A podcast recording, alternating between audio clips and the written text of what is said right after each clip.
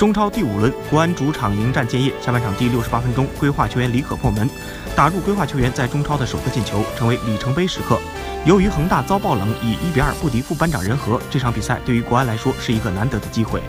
在这场关键的较量里，帮助国安攻入锁定胜局入球的是李可一记强有力的推射，洞穿了建业队的球门，助国安以二比零扩大场上优势。